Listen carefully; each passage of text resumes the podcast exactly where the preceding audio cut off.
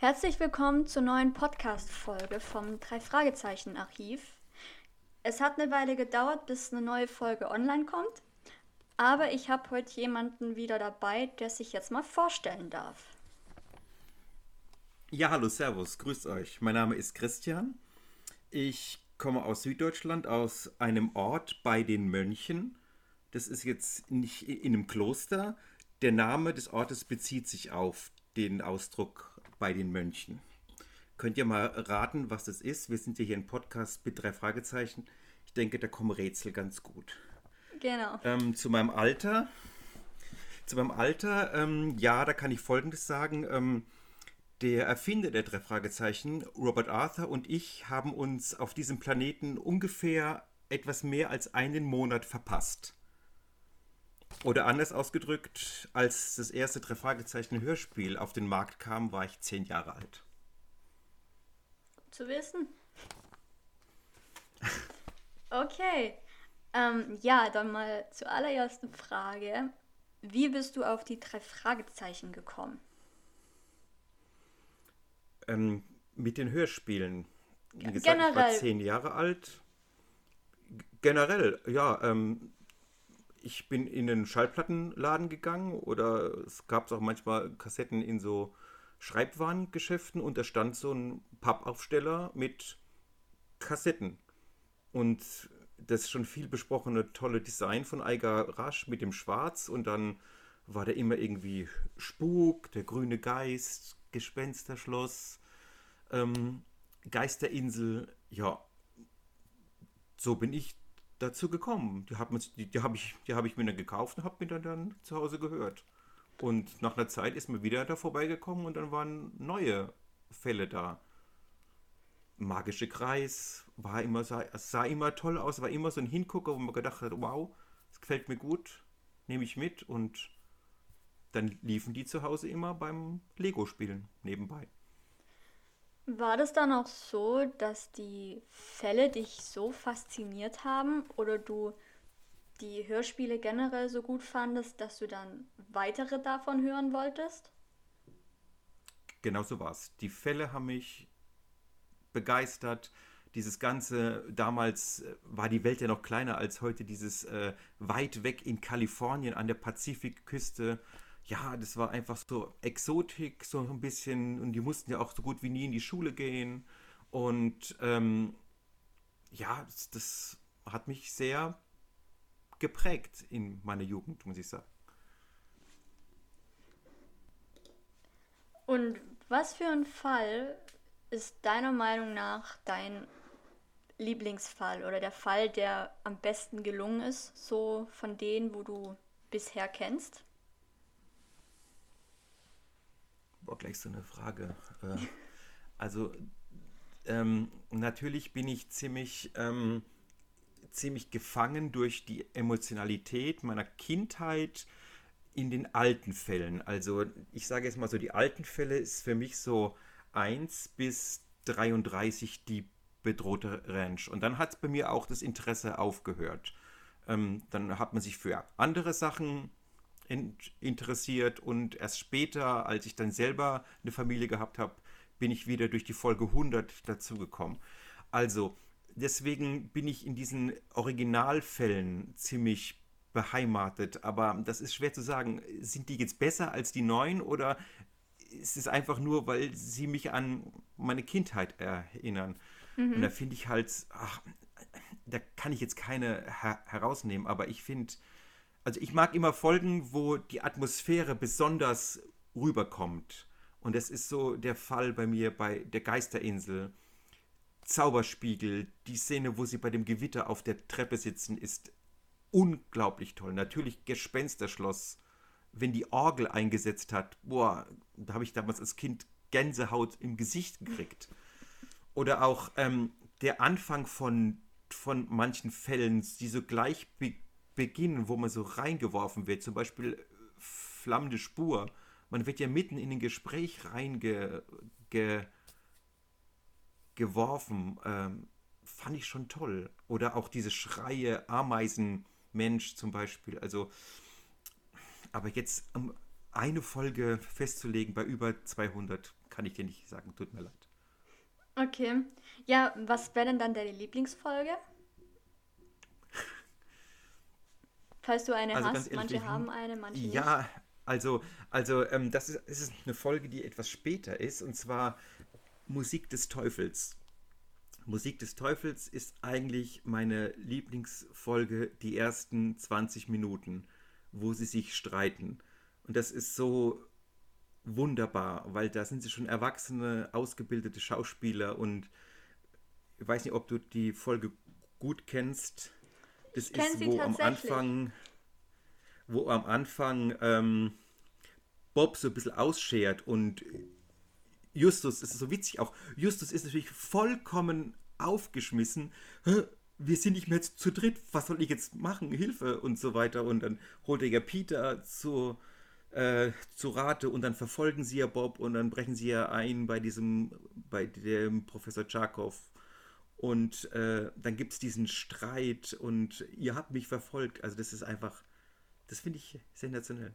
Sagenhaft gut. Musik des Teufels. Das ist doch auch die Folge, in der Jelena zum ersten Mal auftaucht, oder? Ja, genau. Wo sie sich dann gleich mit Justus fast streitet. Weil die ja alle Ja, genau. Du hast ja überhaupt keine Ahnung. Das ist sensationell. Ja, weil die beiden ja, Ja. so beide Genies so sind und Ja, da prallen die Alpha-Tiere aufeinander. was ich sagen muss zu der Folge, ähm, da ist Bob so ziemlich im Vordergrund. Der hat da Ja, ziemlich viel zu sagen. Wunderbar. Weil Hat auch die schönste Stimme von den dreien. Genau, die ist einfach so, so ruhig. Also wenn ich auch Hörbücher Mhm. höre, die jetzt nicht mit drei Fragezeichen zu tun haben, dann sind es meistens Lesungen von Andreas Fröhlich. Immer. Ja, nee, sehr also zu empfehlen. Eragon. genau. Ich finde einfach, Bob ist ja bei vielen Hörspielen, vor allem bei den ersten paar Hörspielen, kaum zu hören. Der hat da ziemlich wenig, wenig an Text. Und da Ja. finde ich es gut, dass der da mal richtig dabei ist und eigentlich sich das ganze Hörspiel nur um ihn dreht.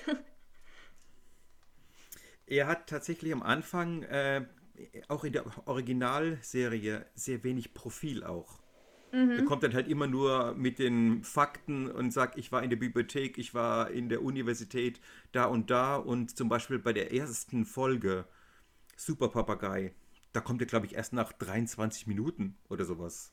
ja, da ist er am Anfang überhaupt nicht da. Gar nicht, gar nicht da. Überhaupt Also- nicht da. Wenn wir mal gleich zur ersten Folge kommen.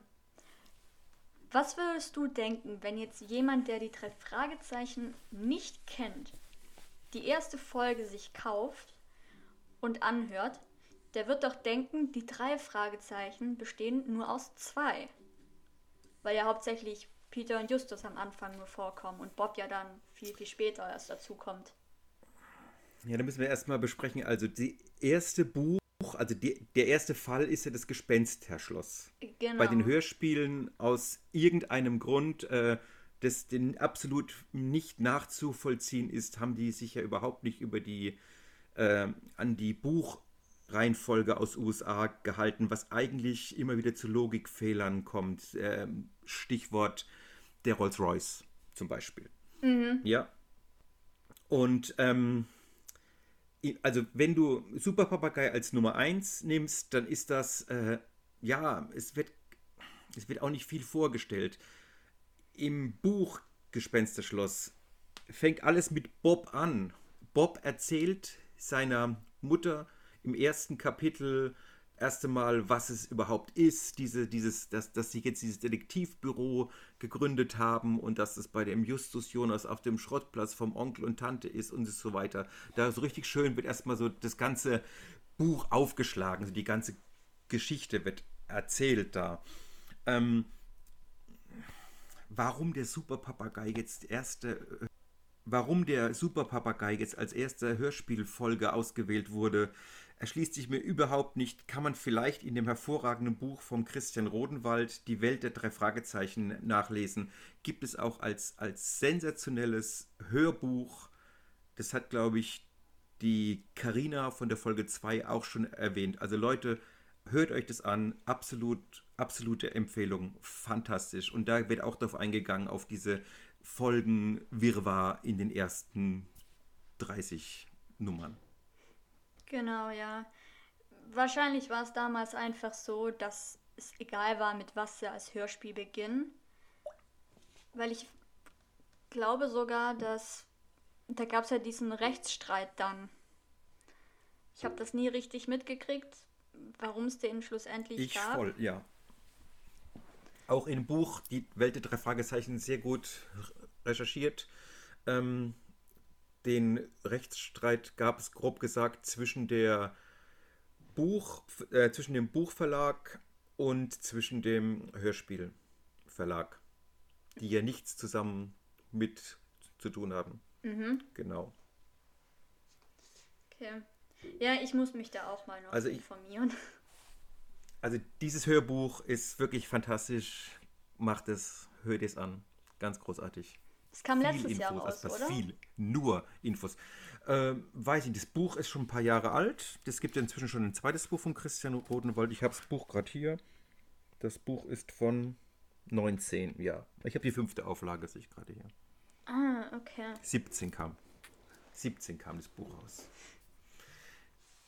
Ja, da muss ich mal danach gucken. Also, ich habe es in den anderen Folgen, glaube ich, schon erwähnt, dass ich gerade dabei bin, so meine Sammlung aufzubauen an hauptsächlich den Büchern und den CDs. Und ich habe auch diese Woche schon wieder einen Neuzugang bekommen. ähm, aber ich bin immer noch ziemlich weit hinten, was das Ganze angeht. Also das dauert noch eine Weile, bis da Wunderbar. alles vollständig Ach. ist. Kannst dich freuen, hast noch so viel vor dir. Wunderbar. Ja, tatsächlich noch einiges. ja, wenn wir gerade bei den Büchern sind, was ist denn das aktuellste Buch, was du als letztes gelesen hast von den drei Fragezeichen? Als letztes habe ich ähm, Kopf der Medusa oder Haupt der Medusa. Wie heißt es? Gelesen kam jetzt gerade frisch raus als Hörspiel. Dann der Fluch der Medusa. Ah, das ja. war das letzte Buch, was ich, was ich äh, gelesen habe. Aber die Bücher danach, der Geisterbunker, Schwingen des Unheils, Netz äh, der Lügen und Kristallschädel, habe ich auch schon gelesen. Aber das letzte Buch war Fluch der Medusa. Habe ich beeilt, dass ich gerade noch kurz vor dem Hörspiel-Release mit dem Buch fertig geworden bin. Ist mir geglückt. Und was würdest du sagen, welches der Bücher, die du letztes Jahr gelesen hast, ähm, war eins der, ein, äh, welches dir am meisten gefallen hat von denen? Das war der Kristallschädel. Das ist das letzte Buch von André Marx gewesen. Also nicht das letzte, das letzte, das herausgekommen ist. Ihr bringt hoffentlich noch viel mehr raus. Und das war so ein klassischer Fall. Alter, verschrobener Mann stirbt in einem Haus mit einem Namen. Immer wichtig, Häuser mit Namen, finde ich immer toll. Und ähm, die werden da hingerufen von der Tochter, die jahrelang nicht da in diesem Haus war, bei ihrem verstorbenen Vater. Und ähm, Haushaltsauflösung halt.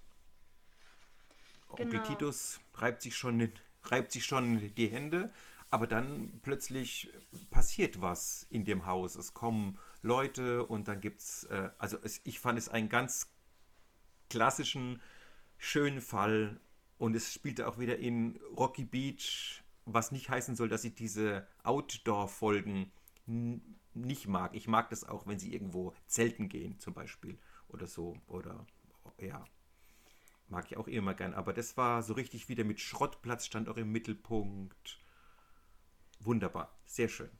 Also ich hoffe ja, dass sie den Kristallschädel als Hörspiel aufnehmen. Selbstverständlich, wa- was spricht dagegen?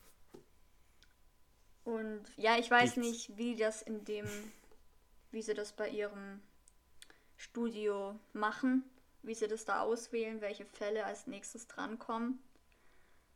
Ähm, Ich denke, dass sie seit ei- einiger Zeit schon immer diese Buchreihenfolge befolgen, quasi. ja, das Problem ist nur, also der Kristallschädel ist ja letztes Jahr im Sommer erschienen. Mhm, Und genau. ähm, der hat keine Nummer. Die neuen Bücher haben keine Nummer dran stehen. Und ich weiß zum Ja. Beispiel, dass bei ähm, Höhenangst und das Weiße Grab war noch eine Nummer vorhanden. Ehrlich? Und Also ich habe jetzt hier ein paar Bücher in der Hand. Ich zum Beispiel die falschen Detektive haben keine Nummer.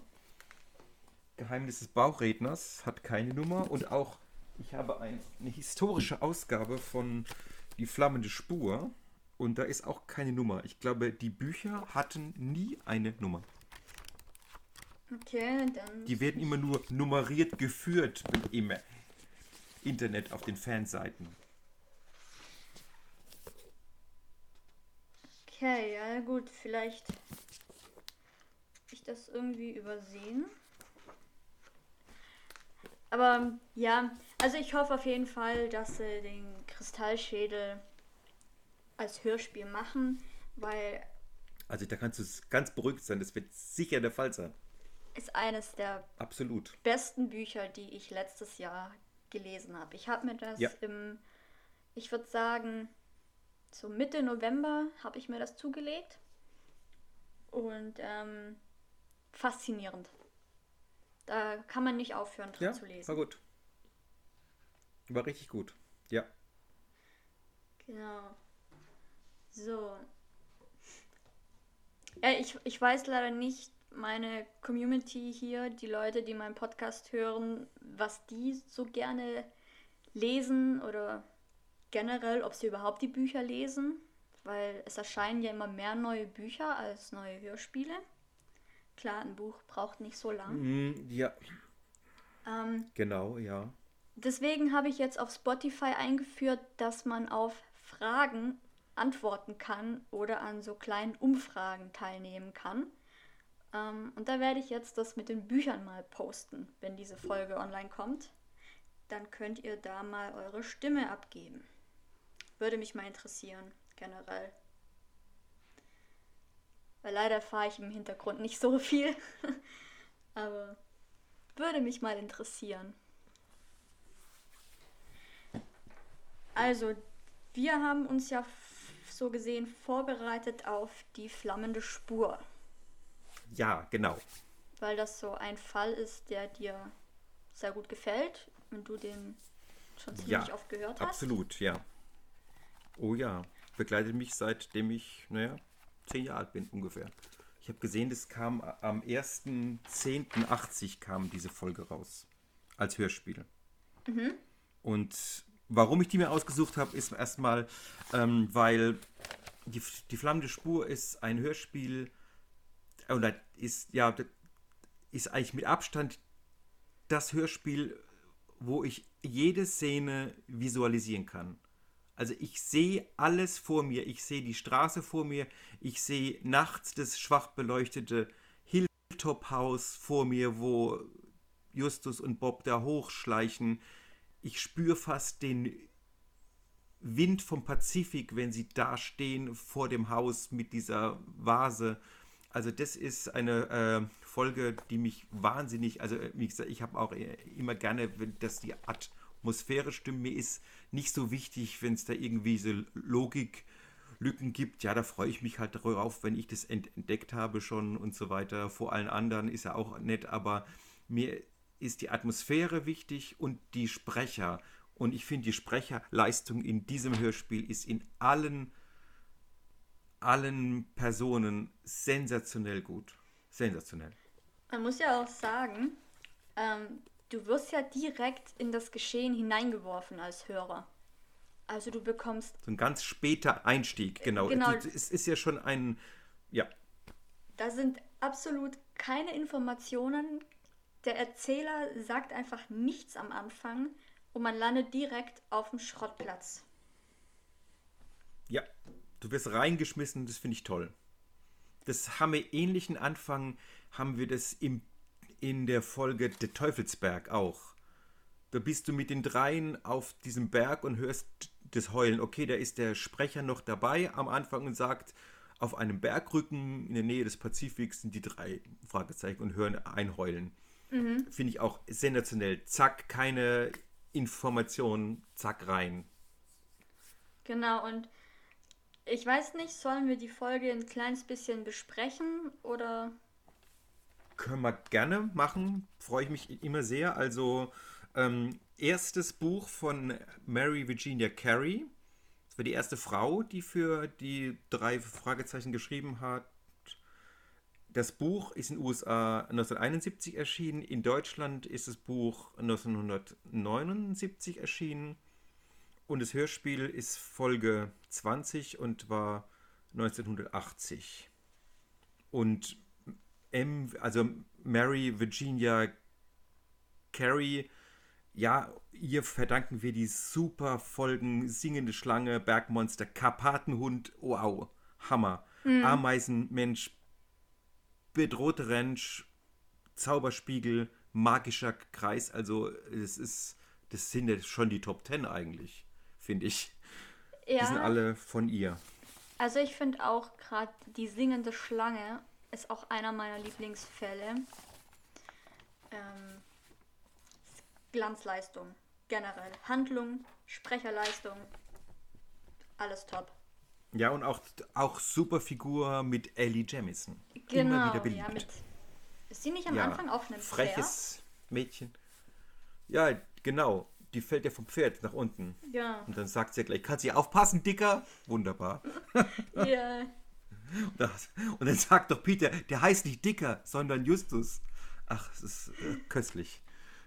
Sehr schön am Anfang immer. Ja, die, mhm. äh, ich würde mal sagen, der Beginn von dieser Folge. Ich habe die ja erst vor kurzem angehört. Ähm, der Mr. Potter, der ist ein bisschen schlecht ja. zu verstehen, würde ich sagen. Zumindest kam mir das so vor. Ich habe das aber auch nebenher, wo ich am PC gearbeitet habe, angefangen anzuhören und mir Notizen zu machen. Ähm, und ich weiß gar nicht, warum er am Anfang sagt, dass ihm auf einmal schwindelig sei. Weil er, weil er die beiden Männer im Auto erkennt. Ach, er hat die und erkannt. Er erkennt okay. den, er erkennt, also die er steht mit Justus auf dem Schrottplatz und will ja gerade noch einen Fernseher kaufen, den es aber nicht gibt. Und dann hupen die und dann geht Justus quasi vor zur Hofeinfahrt oder was es da ist. Mhm. Und dann fragen sie ja nach Hilltop Haus und dann sagt er, das ist da um da ums Eck irgendwie. Und dann kommt er wieder zurück und dann will der Potter, mir ist so schlecht, kann ich ein Glas Wasser haben? Und der hat die er erkannt, also zumindest den Dr. Radulesco der hatte ja schon mit 23 Jahren eine Glatze, wie wir später im Hörspiel erfahren. Bob sagt es ja dann. Und der weiß, jetzt haben sie ihn entdeckt. Also, ich will jetzt nicht, äh, wir sind ja hier ein Fan-Podcast und das Hörspiel ist ja wirklich bekannt. Ich denke mal, ähm, dass ich jetzt keinen Spoiler, indem ich das jetzt hier verrate. Also, Nein. der, der der Potter hat sich bewusst zurückgezogen und eine andere Identität angenommen, dass niemand auf ihn aufmerksam wird. Und er hat ja noch immer diese Ikone, die er für die Familie Dumitru aufbewahrt. Und er hat ja immer noch die Hoffnung, dass äh, einer von der Familie Dumitru diesen furchtbaren Schlossbrand überlebt hat, nämlich sein bester Freund Nikolai. Mhm. Und ähm, das und diese Familie Dumitro hat viele Feinde, unter anderem auch diese Familie Radulescu.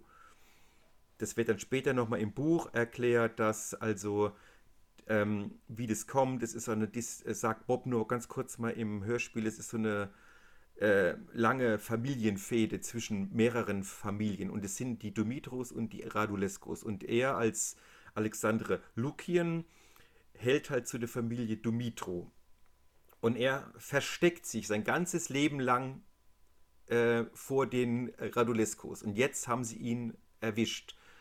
Weil, das kommt im Buch nämlich nicht vor, es gibt eine Tageszeitung in Rocky Beach und die haben einfach so wahllos Fotos gemacht von ihrem Städtchen und da ist ein Bild drauf, wo der Potter aus dem Supermarkt kommt mit der Unterschrift, ja, solche interessanten Menschen wohnen auch bei uns. Das ist der, das ist der Potter, der macht schöne Keramiken.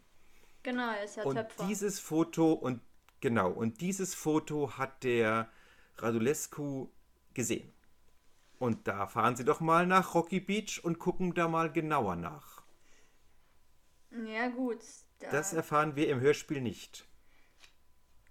Generell, das Buch unterscheidet sich ja dann auch wieder vom Hörspiel. Also wenn dann Infos Ja, das Hörspiel sind. kann man, kann man ein bisschen frech sagen, das Hörspiel ist ein Skelett von dem Buch.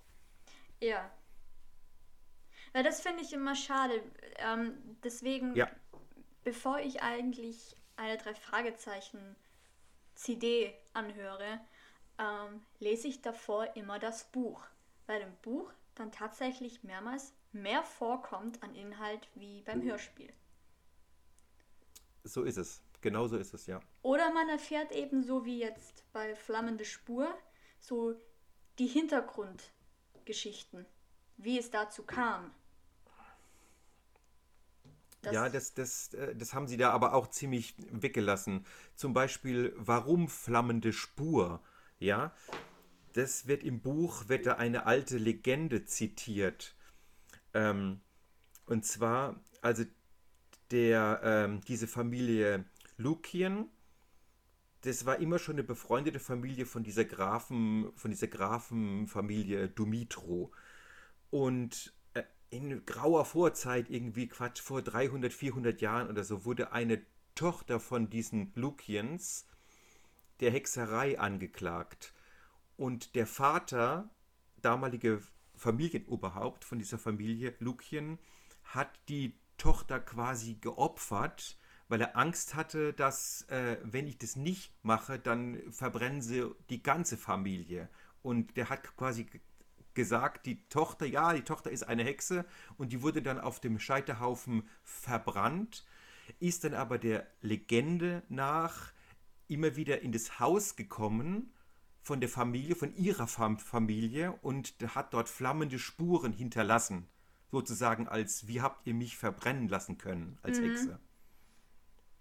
Und mit diesem Spuk wollte der Farrier, der hat es auch recherchiert, ähm, wollte er die Mrs.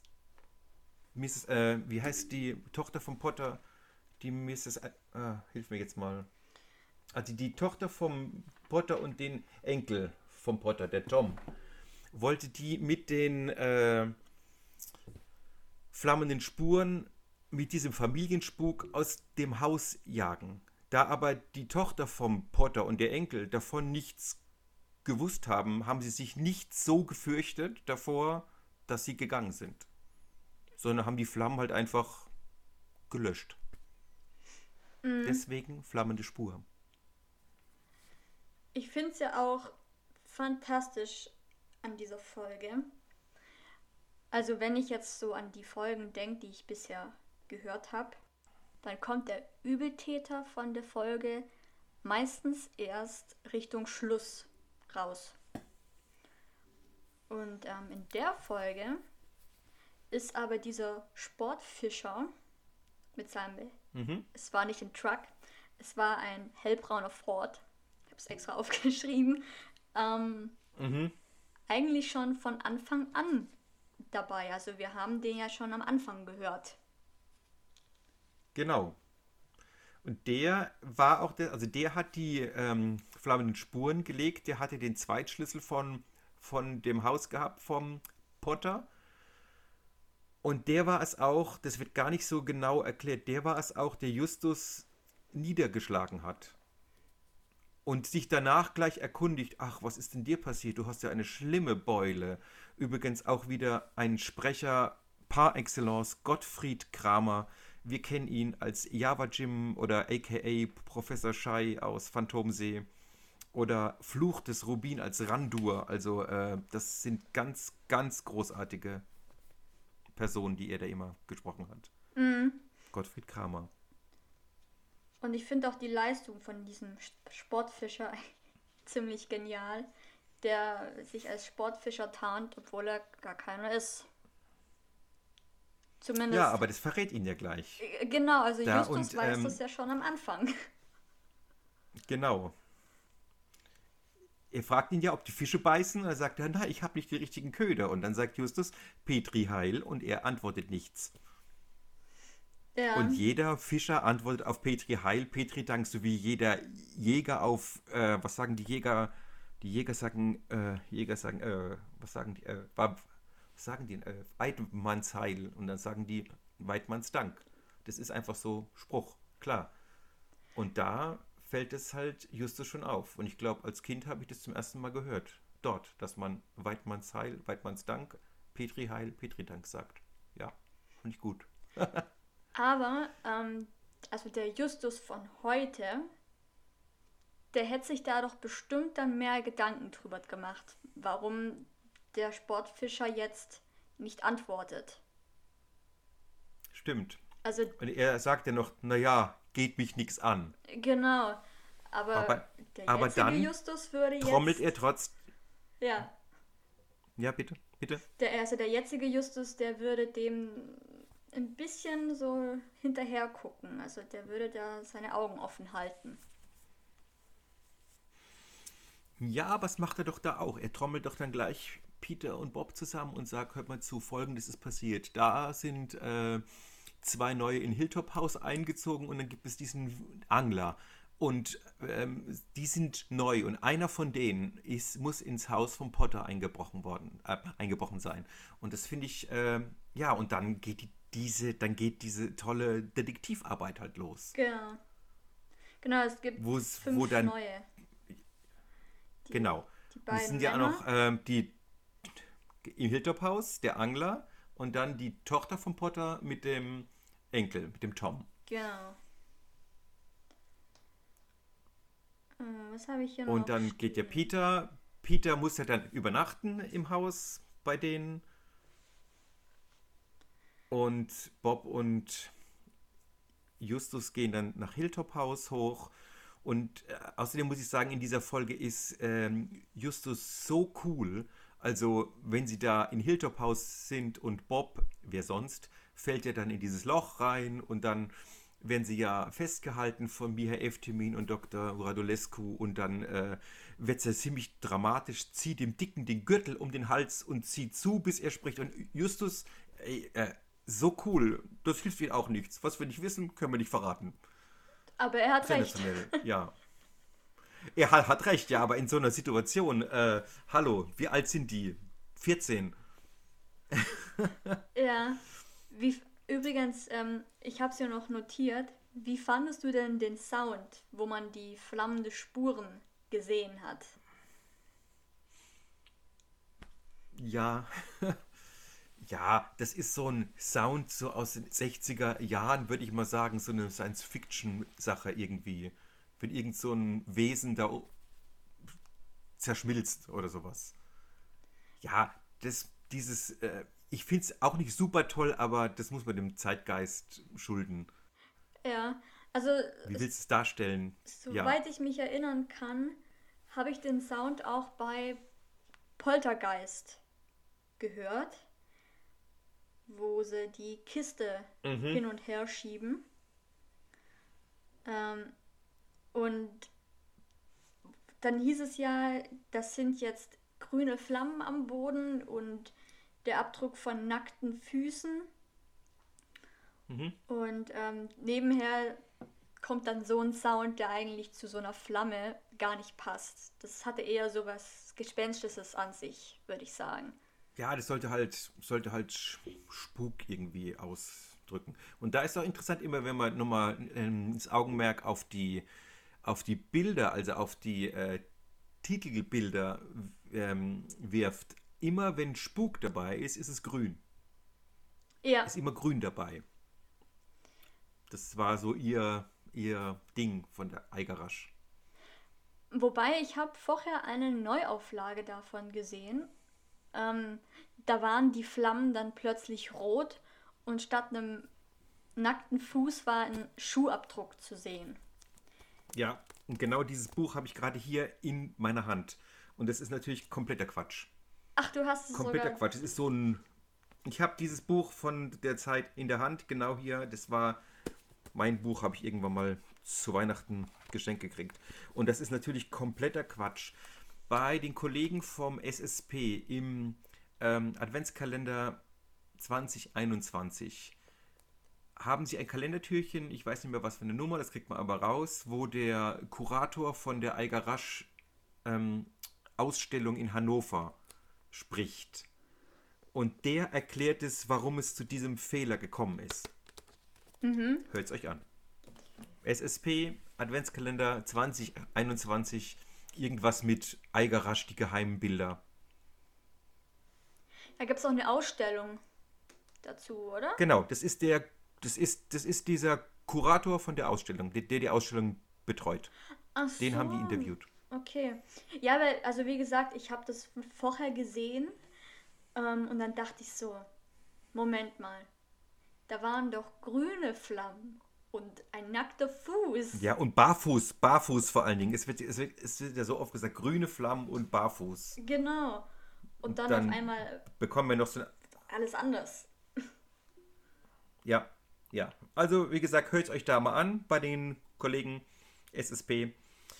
Das äh, interessant. Ja. Hast du von denen den kompletten Adventskalender angehört? Ähm, komplett nicht, aber sagen wir mal zu 90 Prozent. Okay, weil ähm, der Podcast Die Zentrale hatte auch einen. Ähm, ja, da habe ich nichts angehört. Den habe ich nämlich verfolgt. also war, war auch ganz nett und unterhaltsam. Bin, okay. ja, bin ja Fan von so, solchen mehrteiligen Sachen, also wo dann über einen gewissen Zeitraum Neues kommt. Ja, hast du denn irgendwelche Ja, ich finde es immer gut, Fragen wenn man nicht noch? zu lange... Hm? Nee, ich habe aber noch, noch, eine, noch einen Hinweis, also noch ähm, zum, zum Buch Die flammende Spur. Okay. Ähm, wenn man das ein bisschen historisch sieht, also diese Idee, dass es da eine ähm, Adelsfamilie gegeben hat, die ausgelöscht worden ist, mhm. ist mir sofort e-, eingefallen das Schicksal der russischen Zarenfamilie. Ähm, die wurden ja im Zuge der Revolution in Russland 1917 verhaftet und wurden 1918 ermordet. Die gesamte Familie. Das hat man damals aber nicht so mitgekriegt. Klar, das haben die nicht groß an die Glocke gehängt. Und die Bevölkerung und die Öffentlichkeit waren ganz lange im Unklaren, was mit dieser Zarenfamilie passiert ist. Und die wurden wirklich brutal erschossen. Und zwei Jahre später, nachdem diese Ermordung stattgefunden hat, ist in Berlin eine junge Frau aufgetaucht, die gesagt hat, sie wäre die jüngste Zarentochter und hätte damals diese Mordnacht überlebt. Und die hieß Anastasia. Und die jüngste Tochter von der Zarenfamilie hieß halt auch so. Und ähm, da hat sich halt ganz schnell dann eine Legende gebildet ähm, um diese Anastasia.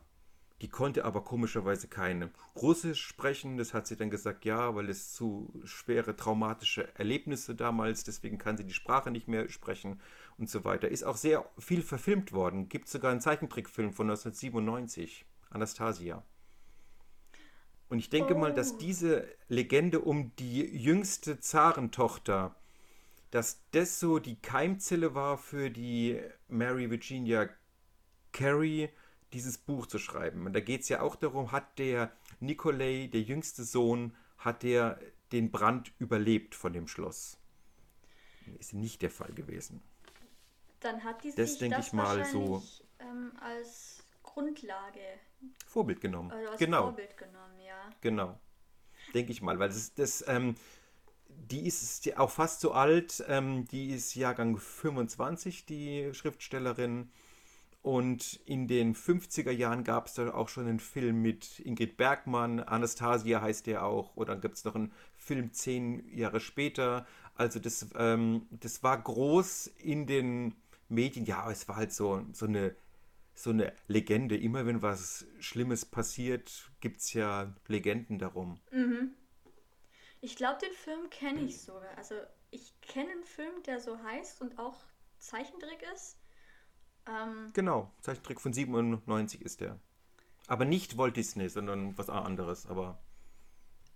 Ja, ich Ich Da geht es genau um diese.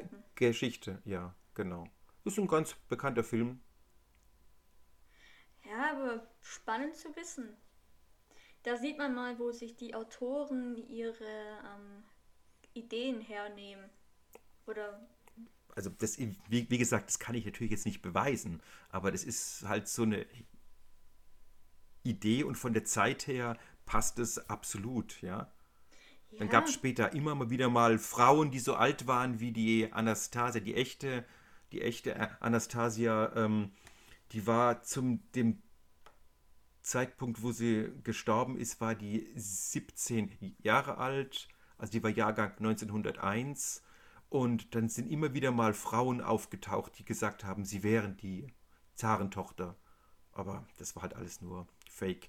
Als dann die Sowjetunion aufgehört hat zu existieren, 1991 haben sie dann die Gräber exhumiert und haben die umgebettet dann in eine schönere äh, Grablege. Und da waren sie alle dabei. Die haben dann auch dann äh, nachgeforscht und die komplette Familie lag da im Wald. nee, Aber halt so eine Legende ist dann immer schön, macht sich immer gut, geht ans Herz. ja, ähm, sagt dir denn der Chupacabra etwas? Ja, Okay, ähm, Chupacabra ist, ist, ist doch so ein Fabelwesen, so ein sowas. ich So habe ehrlich Art gesagt mich damit Wolf oder sowas. nicht großartig beschäftigt, aber ähm, die Nell von dem Podcast Die drei Fanatiker und die ist jetzt ja Mhm. bei den Die zwei auch dabei. Ähm, die Nell Ja. und ich haben uns im Sommer 2020 über ein Fanfiction-Archiv kennengelernt und wir schreiben zurzeit, das ist jetzt momentan ähm, pausiert, weil es zeitlich nicht geht, ähm, schreiben wir an einem Drei-Fragezeichen-Fall, der über den Chupacabra handelt. Also da haben wir dann auch eine Legende drin. Das ist doch so eine mexikanische Legende, oder? Ich glaube ja. Gibt es eine Folge, eine, gibt es eine Akte X-Folge?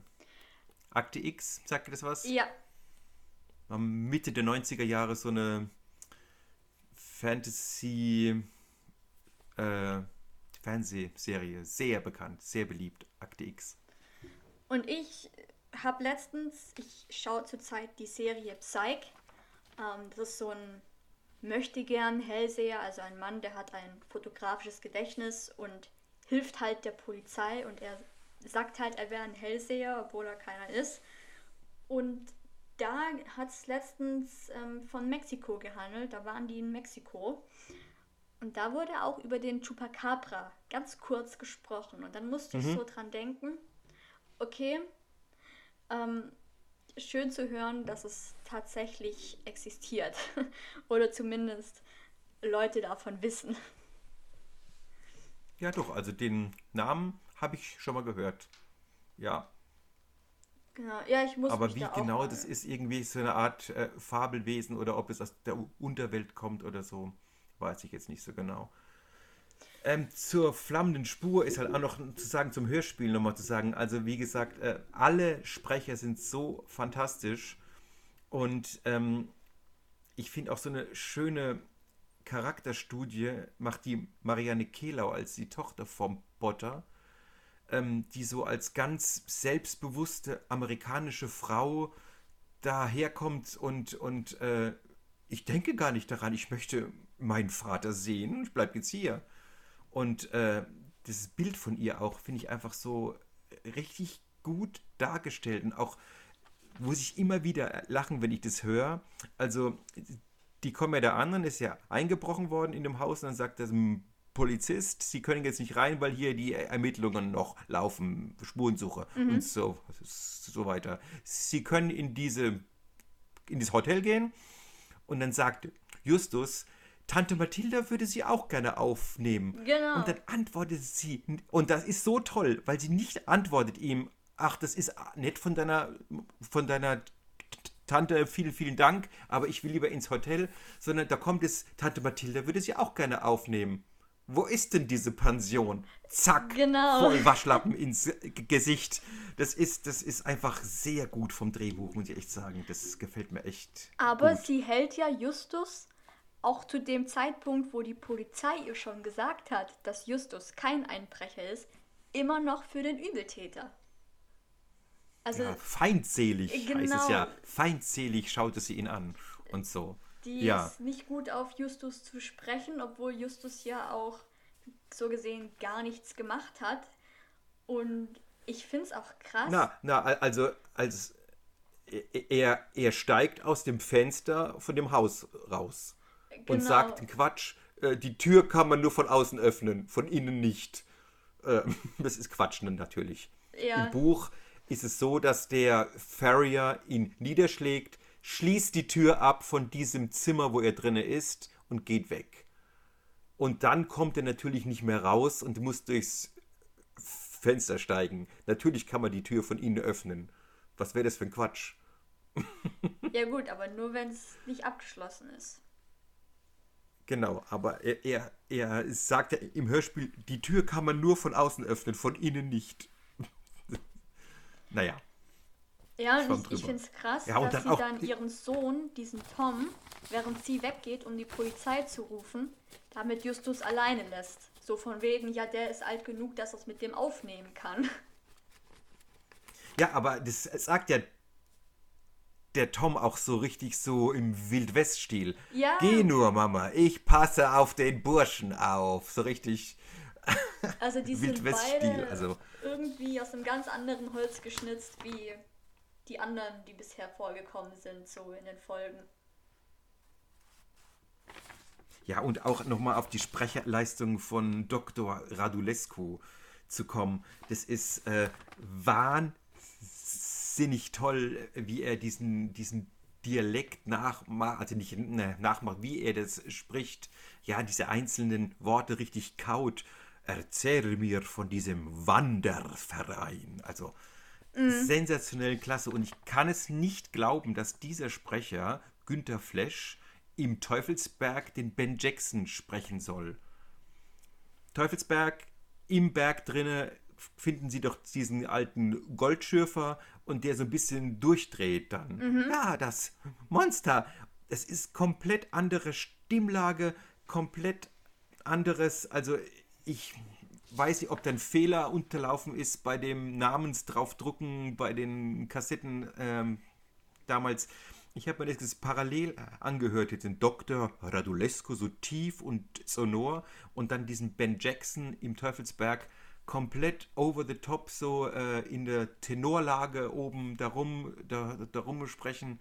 Ähm, großartig. Oder der war Stimmimitator, kann ja auch sein. Ja, also äh, viele Sprecher können das ja, ihre Stimme so verändern, dass man sie nicht mehr erkennt. Das, du denkst, es sei eine ganz andere Person, die das jetzt spricht, und in Wirklichkeit ist es ein und dieselbe Person.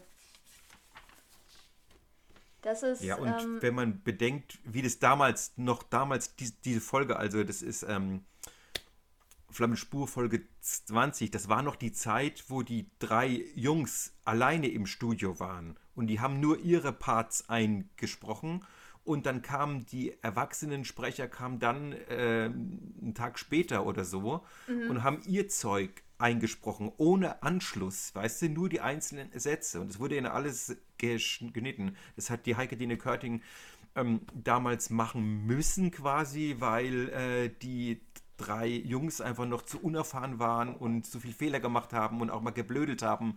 Und das hätte die Erwachsenensprecher genervt und gesagt, hey komm, äh, was ist jetzt hier los? Weißt du, und ähm, Zeit ist Geld, da auch. Und dann haben die einfach gesagt gekriegt, ihr kommt mal einen Tag und dann kriegt ihr für einen Tag die Gage und geht, geht wieder. Also wenn man nämlich sich die Hörspiele 16 bis 20 anguckt, das ist Zauberspiegel, gefährliche Erbschaft, Geisterinsel, Teufelsberg und die Flammenspur. Die fünf sind alle am selben Tag damals rausgekommen, am 1.10.1980. Und du hast als Nebensprecher immer dieselben. Du hast Günter Flesch, Marianne Kehlau, Gottfried Kramer, Karl-Heinz Karl-Heinz Gardemann, was habe ich da geschrieben? Oder Gerdesmann und Volker Brandt. Mihai Eftimin in der Folge. Ich denke mal, die sind einfach hingekommen, haben drei, vier Stunden das Zeug eingesprochen, was sind Voll Vollprofis, und dann sind sie wieder gegangen. Und die sind alle am selben Tag rausgekommen. Dann, diese fünf sind alle am selben Tag herausgekommen. Krass. Nicht, nicht alle aufgenommen worden am selben Tag, ja. Ein Festtag, 1.10.1980. Zauberspiegel, gefährliche Erbschaft, Geisterinsel, Teufelsberg und flammende Spur. Besser geht's ja kaum. Für mich. Ja, also generell, dass da dann an einem Tag so viele rauskommen, das war, glaube ich, dann nur einmal der Fall. Ich glaube, die ersten sieben, die ersten sechs oder ersten sieben, das kann man aber erfahren im Buch von Christian Rodenwald, sind auch alle an einem Tag herausgekommen. Du kannst nicht so eine neue Serie starten mit einem Fall. Ja, nee, da musst du schon ein paar nicht. hinlegen. Ja, da musst du schon ein paar hinlegen, dass die Leute sehen, ah, guck mal, das ist eine Serie. Ja, Generell Also- ist es ja auch so, die drei Fragezeichen, die sind ja mittlerweile immer noch so in den Top 10 mit dabei. Die sterben ja, Ja. gefühlt nicht aus. Also bei den Hörern jetzt. nee, bei den Hörern auf keinen Fall. Weil ähm, sogar die Jugend so von heute oder auch sogar die Kinder so von heute, so im Alter von 10, 16 Jahre, hören das ja auch. Ja, Also, wunderbar. Freue ich mich sehr. also es ist krass, dass es Ja, über das- so viele Jahre hinweg sich gehalten hat und dass da so die Nachfrage eigentlich noch gleich bleibt. Ja, das, das ist irgendwie. Ich habe auch schon- schon oft darüber nachgedacht. Ich denke einfach, da ist ein seltener Fall, dass einfach alles gestimmt hat. Alles, was positiv ist, ist da zusammengekommen. Die drei Stammsprecher ähm, sind zusammengewachsen. Die drei Stammsprecher haben alle Schauspiel studiert. Die hätten ja auch sagen können, ich finde das scheiße, ich mache das nicht mehr. Ja, ich finde es blöd, dahin zu gehen, irgendwie so Jugendsachen. nee, die fanden das dann auch toll und ähm, die haben, die sind alle dabei geblieben.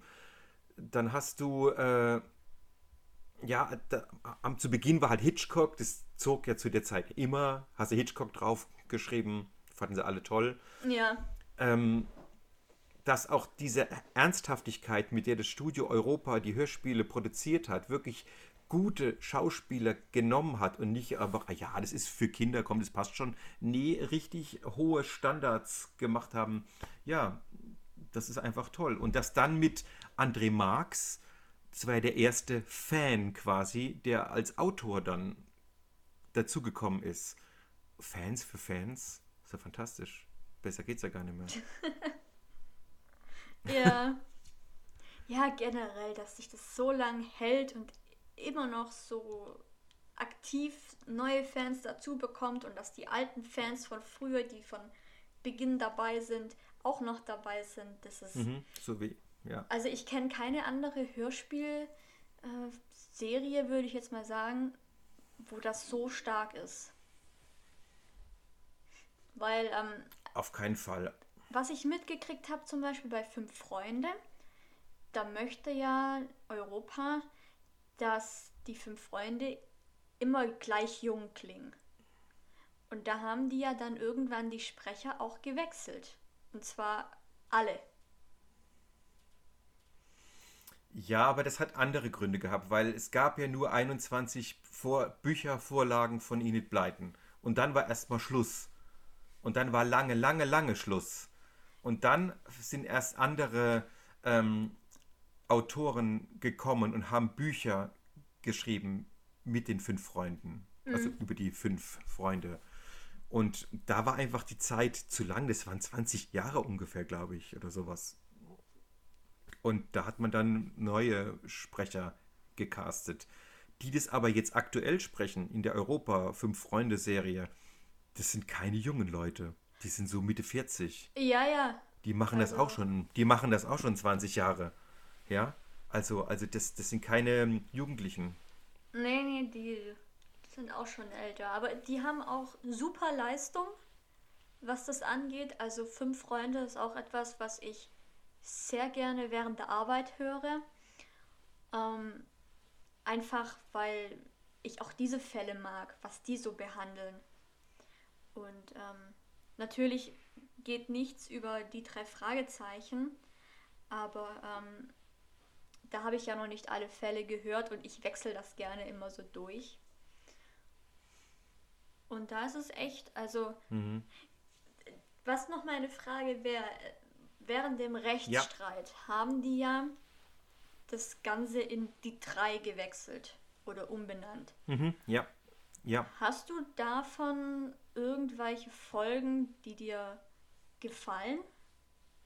Weil einige Fans sagen halt, dass die Folgen nicht so toll sind. Ja, eine Folge finde ich eigentlich ziemlich gut, weil die so komplett abgedreht ist, aber dann äh, die Auflösung ist sehr schwach. Da hast du so eine Auflösung wie bei Lost. Lass Und, mich raten. Ähm, alles, ja. Ich glaube, ich weiß, welche Folge du meinst.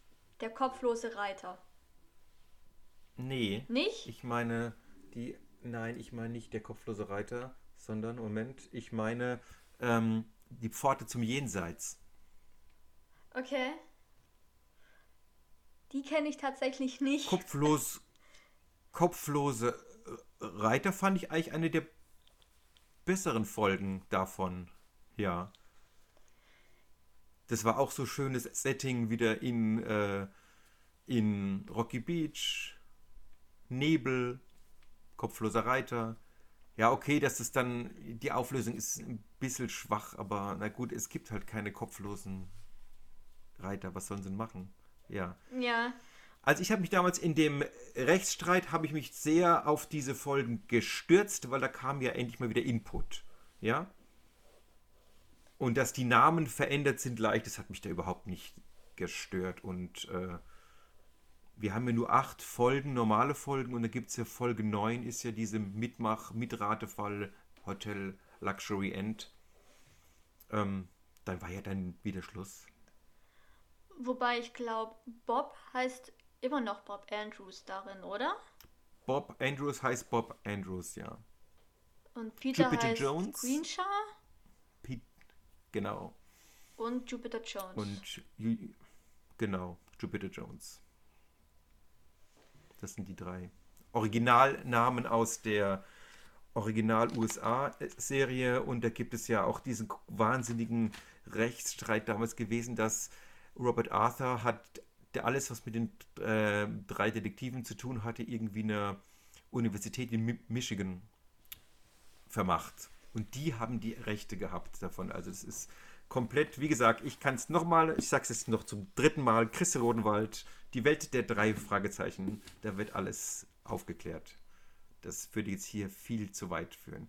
Aber lustigerweise innerhalb dieses Rechtsstreit, der war von 2005 bis 2008 oder sowas irgendwie, habe ich mal hier in meiner Straße Andreas Fröhlich mit seiner Tochter getroffen. Da war ich zu Hause und hatte gerade ganz neu ein Handy irgendwie gehabt und dann rief mich eine Freundin an und gesagt, stell dir mal vor, ich stehe gerade hier im Supermarkt an der Kasse und hinter mir steht Andreas Fröhlich mit dem Kinderwagen.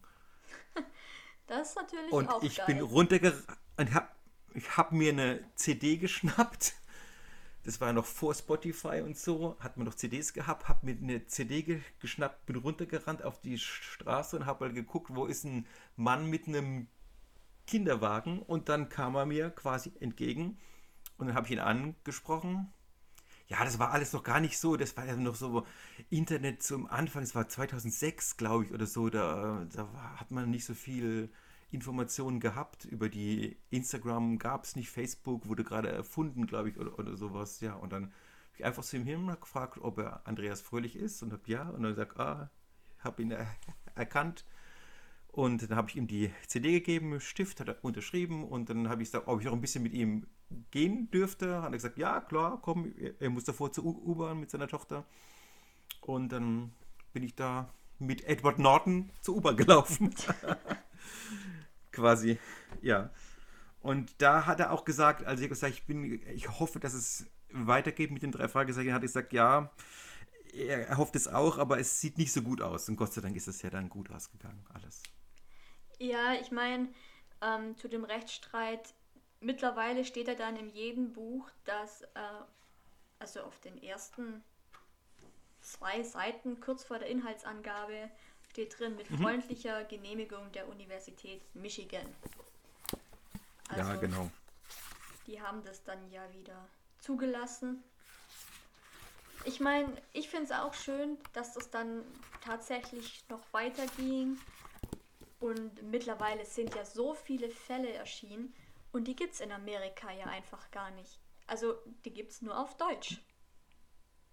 Gibt es nur auf Deutsch? Ja, man sieht ja manchmal im Internet bei den Buchausgaben, die werden ja auch manchmal übertragen ins Polnische mhm. oder so. Da gibt es schon viele, aber Originalserie ähm, USA hört, glaube ich, auf mit Computerviren. Und dann gibt es ja noch diese Mitmachfälle, Find Your Fate, wo die wir erst jetzt die letzten Jahre übersetzt bekommen haben mit Haus der Angst, grausame Göttin, gefangene Gedanken unter Hochspannung. Die waren ja, die haben es gar nicht in die Originalserie damals geschafft, nach Deutschland. Okay, das wusste ich auch. Und da ging es los mit die wurden jetzt erst, als diese Hypes so groß waren. Das war ja bei mir ja auch. Also ich habe ich hab das gehört, bis ich, naja, irgendwann mal so 18, 17, 18, dann hörst du damit auf. Dann findest du das halt zu kindisch und dann waren auch andere Themen interessanter bei mir. Und als ich dann irgendwann mal, es war so 2000 rum oder sowas, ich weiß gar nicht, wann der Fall Nummer 100, habe ich halt im äh, CD Regal plötzlich gesehen 100. Äh, die drei Fragezeichen, Fall 100, Toteninsel. Ich habe gedacht, ach, die gibt es ja immer noch. Naja, kannst du ja mal kaufen und so weiter. Und da habe ich echt gedacht, was ist mit mir los? Äh, höre meine alten Jugendhörspiele an. Mal lieber keinem erzählen, ja. Und durch das Internet hat man dann so mitgekriegt, äh, das machen ja alle. Und dann kam die erste Tour und das wissen wir ja alle, wie es da war. Dann kam dieser wahnsinniger Hype und niemand ist es mehr peinlich heute zu sagen, hey, drei Fragezeichen finde ich klasse, finde ich toll. Ja, also ich finde auch, was bei drei Fragezeichen ist es ja so, jeder Fall beinhaltet irgendwie was anderes und in manchen Fällen erwähnen die ja auch Sachen, die in anderen Fällen vorgekommen sind. Und das ist das Beste.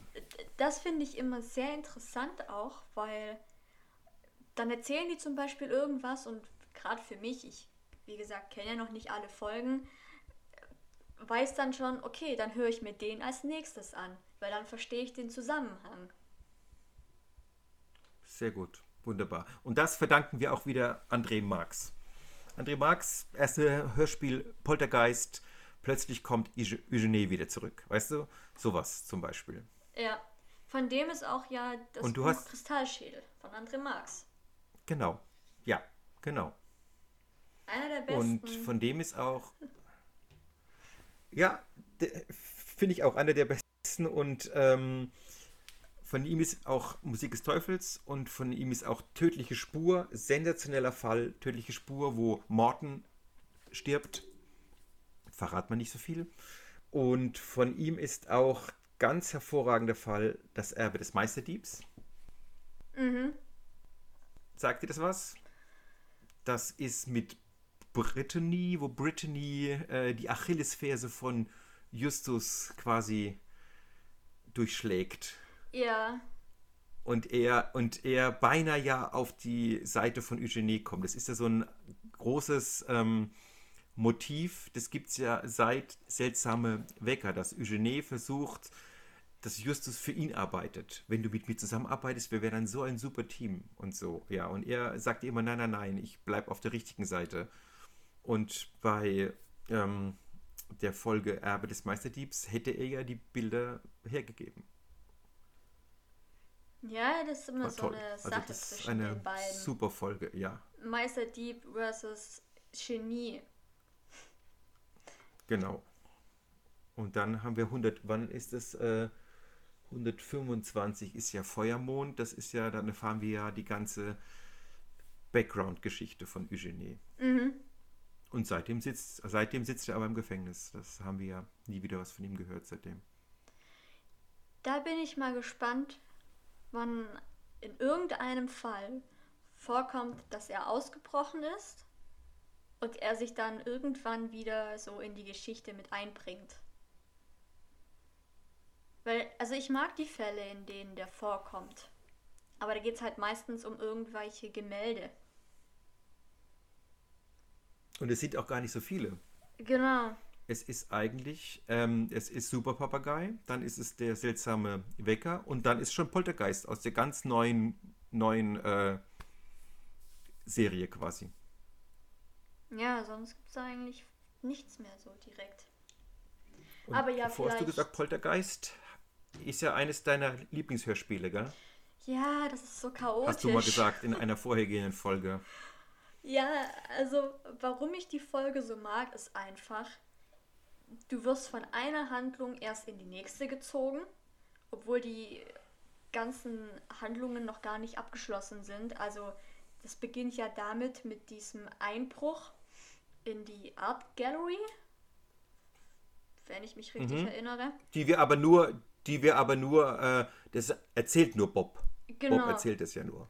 Und im Buch Ja, er ist kommt er in die nämlich Zentrale und erzählt, dass eingebrochen worden. Genau, und im Buch ist er eigentlich mit Kelly dort, äh, nicht mit Kelly. Wie heißt seine Freundin? Doch? Doch? Kelly ist von Peter, die Freundin. Nein, Bobs Freundin ist Elizabeth. Elisabeth, genau. Elizabeth, Die genau. beiden. Und Lüstekerk ist die Freundin von Justus. genau. Lüstekerk, so eine Schaus Schauspielerin, ja. Und die beiden wollten da hingehen. Bob taucht aber irgendwie zu spät auf. Und dann wurde in der Zwischenzeit da drin irgendwie eingebrochen. Das ist zumindest im, im ersten und zweiten Kapitel vom Buch, glaube ich, wird das ein bisschen näher erklärt. Und ich finde ja diese alte Dame so witzig, die sich mit Peter streitet. Und das kann ich mir so richtig bildlich vorstellen, dass Das, Peter das, das ist die, die Großtante von Kelly, Miss Madigan. Wo sie das Medaillon suchen sollen. Ja. Das ist, genau, nicht die Bilder. Und dann wollte irgendwie den Teppich anheben oder hinter den Schrank gucken. Und sie hat halt, egal was die machen wollen, immer was dagegen. Und die kommen gar nicht richtig dazu, danach zu suchen. Und später bei dieser Mrs. Cartier sind ja dann nur Bob und Justus. Mhm. Peter ist ja noch bei Miss Madigan und taucht dann irgendwann auf und erzählt den beiden, dass er mit dieser alten Frau einfach nicht klarkommt. Genau. Nee. Das ist wahr, ja, genau. Da, da ist doch auch wieder, wo sie losen, wer dahin muss zu ihr. Kann es sein, dass sie da losen? Ja, genau, weil Wer hin Peter muss, will da nicht ja. hin. Ja. Aber das Besondere, das Besondere an diesem Hörspiel finde ich, dass man genau fühlt wie die drei Fragezeichen. Mir geht es beim Anhören immer wieder so, ähm, dieser Spuk von der Lydia Cartier ist ja nur inszeniert, dass sie nicht bei der Madigan das Originalbild, die grüne Eisenfrau, entdecken. Das ist ja der Grund, warum sie den Spuk da macht und so weiter. Ablenkung. Und im, wenn ich das Hörspiel höre, ich vergesse wirklich diesen ganzen Anfang mit diesem Medaillon suchen und der grüne Eisenfrau. Habe ich komplett vergessen. Jedes Mal. Weil du bist so in dieser Spukgeschichte mit der Lydia Cartier und dem Hausmädchen Sigourney heißt die, ähm, bist du voll drin, dass man das vergisst. Finde ich gut gelungen. Sehr gut gelungen. Und eigentlich, das, was am Anfang vorkommt mit dem Einbruch, wenn ich mich richtig erinnere, dann wurde ja genau da das Bild geklaut von der grünen Eisenfrau. Mit dem Einbruch. Das hängt schon im. Das hängt schon bei der Miss Madigan im, im, äh, im Hausflur. genau, da haben die das ja aufgehängt. Aber ist das eines von den Bildern, die in der Art Gallery dann ganz am Anfang gestohlen wurden? Ich glaube, das ist das Buch, worum es geht. Der Untermieter von der äh, Madigan, Mr. Eat, Easton oder Eaton heißt er, der hat das Bild geklaut und hat es einfach auf den Druck draufgehängt. Also da, wo der Druck hing. Ja. Ich glaube, ähm, Justus sieht es doch irgendwie, dass es nicht genau passt, dass man sieht, wo das auch, äh, dass man sieht, dass da früher noch ein größeres Bild gehangen hat. Ja, irgendwie, irgendwie so war das. Also haben die eigentlich tatsächlich so, ohne es so richtig zu merken, den Fall, was sie am Anfang haben wollten, tro trotzdem noch bearbeiten können. Mit dem Einbruch da. Weil ja eins der Bilder da hing. Genau. Ja, ich weiß aber nicht, ob sie den Auftrag gekriegt haben vom Museum. Das, Vom Museum Da nicht? gibt es ja immer Bücher, wo. Vom Museum nicht. Nein, ähm, die werden ja ganz schnell abgewimmelt, wo die da hinfahren. Mhm. Aber Ach, die, ähm, die fahren die hin? So weiß ich gar nicht mehr. Fahren die hin? ja, ich, ich glaube, die fahren hin. Ach, ist das, ist das die Folge, wo Bob so schön sagt, da fehlt ein Bild? Ist das geklaut worden? Oder so? Irgendwie? Ich glaube ja. Weil ich weiß, dass ähm, einer aus dem Museum oder von den Polizisten sogar, die dort gar nicht vor Ort haben möchte und ähm, dann wieder wegschickt. Ich glaube sogar, das war so eine Frau vom Museum. Aber genau weiß ich es nicht mehr. Ist auch schon Ewigkeit her, dass ich den Fall wieder angehört habe. Aber ähm, einer meiner Lieblingsfälle auf jeden Fall. Auch wieder von André Marx. Tja. Der, also ohne, ich will jetzt nicht Scheiß sagen, aber ohne Witz, der schreibt die coolsten Fälle. Ja. Fan halt. Da, also jetzt muss ich wirklich von mal Fans aufpassen, für Fans. ob alle Bücher und generell Hörspiele, die ich mag, von ihm sind, geschrieben sind. Das wäre ein großer Zufall. Ja, ich finde auch, er hat, er hat immer auch ganz tolle, innovative schriftstellerische Mittel. Zum Beispiel das letzte Buch, das, also das vorletzte Buch, das rausgekommen ist, ist der Jadekönig. Und das wird ja auch nicht chronologisch erzählt. Das wird ja erzählt wie Pulp Fiction, ja?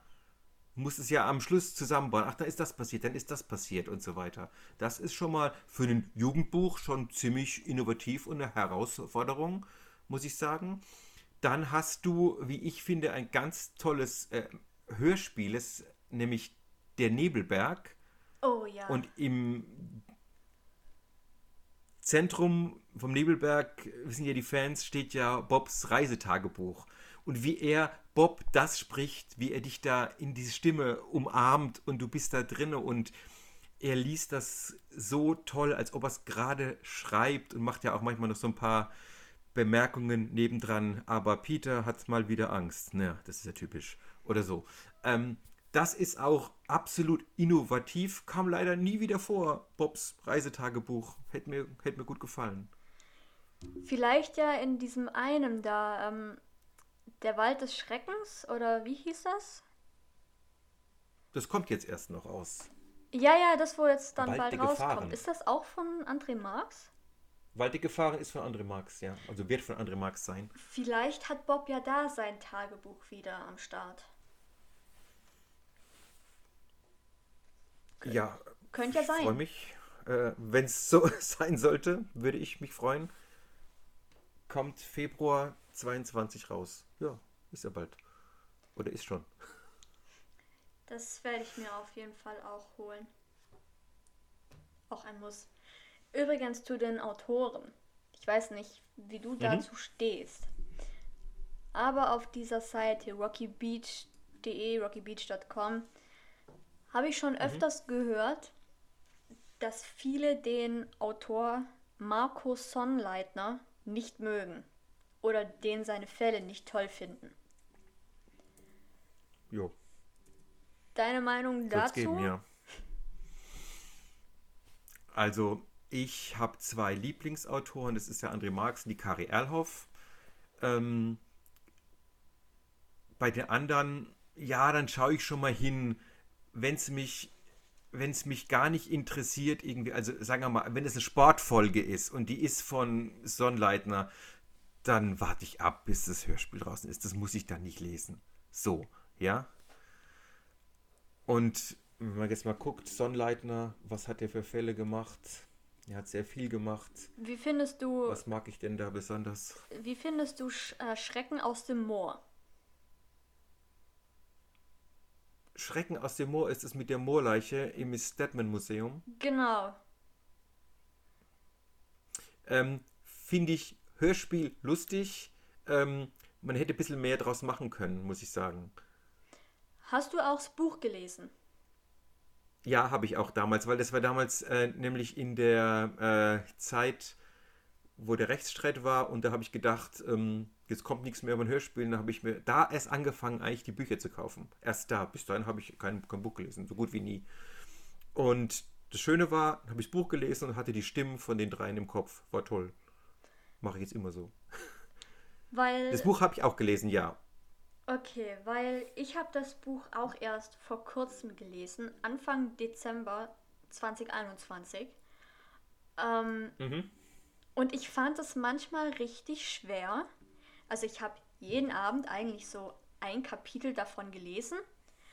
Und ich hatte dann am nächsten Abend das Problem, dass das Kapitel so, also sagen wir mal, so ein bisschen schwierig geschrieben war, dass ich das Kapitel vom Vortag nochmal lesen musste, um das nächste wieder so zu verstehen und so reinzukommen. Da sind irgendwie zu viele man mehr Fachbegriffe vom Buch. drin.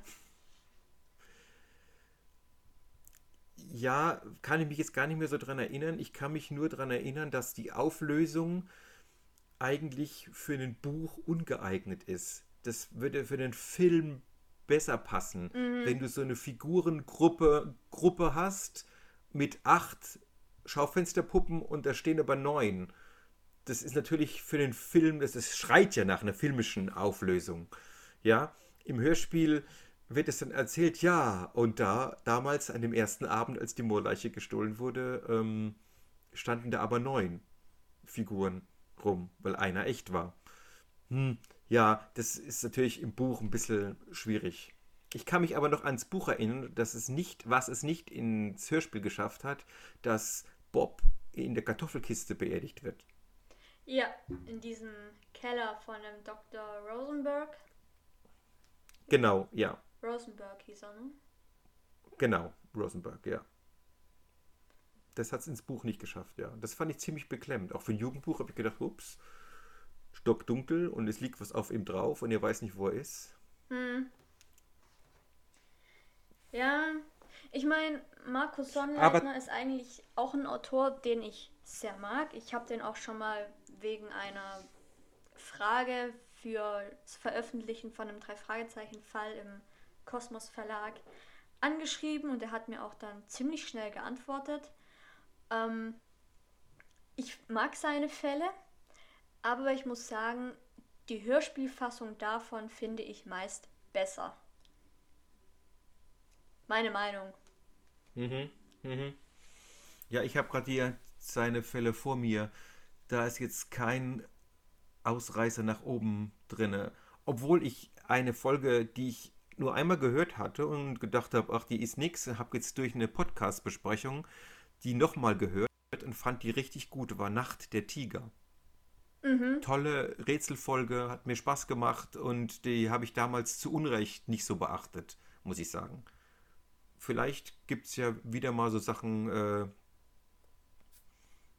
wieder mal so einen Podcast, der eine Folge bespricht, die ich nicht so gut fand damals und dann habe ich vielleicht einen anderen Zugang dazu. Ja, Möglich ist es. also ich habe mir jetzt vor kurzem von Markus Sonnleitner ähm, eine schreckliche Bescherung besorgt. Bin mal gespannt, wie das Buch wird. Ähm, ich könnte dann gerne Bescheid geben, wie ich es fand. Äh, da ich da noch nicht so sicher bin, wie das so rauskommen wird. Und ich habe mich auch gewundert, das ist ja Ist ein das ein- Weihnachtsfall. Der sch- erschien aber im Ist das, eine, Juli. ist, ist das ein regulärer Fall? Ähm, das ist wie so im Oder Adventskalender ist der irgendwie so aufgebaut. raus? Ach so, muss man da auch die Seiten aufschneiden? Oder sowas? Da gibt es ja welche. Grab Ähm. der Maya, glaube ich, muss man, muss man die Seiten aufschneiden. So genau weiß ich es gar nicht mehr. Weil ich habe das Buch von einer Freundin gekriegt. Aber das ja, das, Papier das kam ist im anders. Juli heraus, damit die Leute das zu Weihnachten schenken können, Ja, denke ich mal.